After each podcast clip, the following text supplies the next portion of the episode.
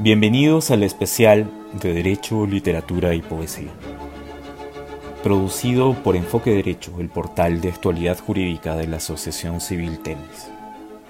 Hoy, en esta cuarta entrega de la serie de poemas jurídicos, les presentamos Al Derecho del Trabajo, escrita por Genaro Ormachea Vaca.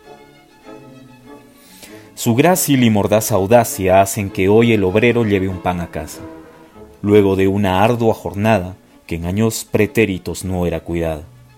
Fue por el justo reclamo de obreros y trabajadores, de hombres y mujeres luchadores que buscaron igualdad en aquellos años oscuros y opresores.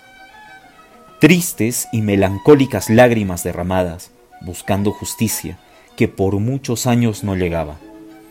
Ea pues las ocho horas y los derechos humanos que con justo reclamo hoy tutela la vida y obra de nuestros hermanos.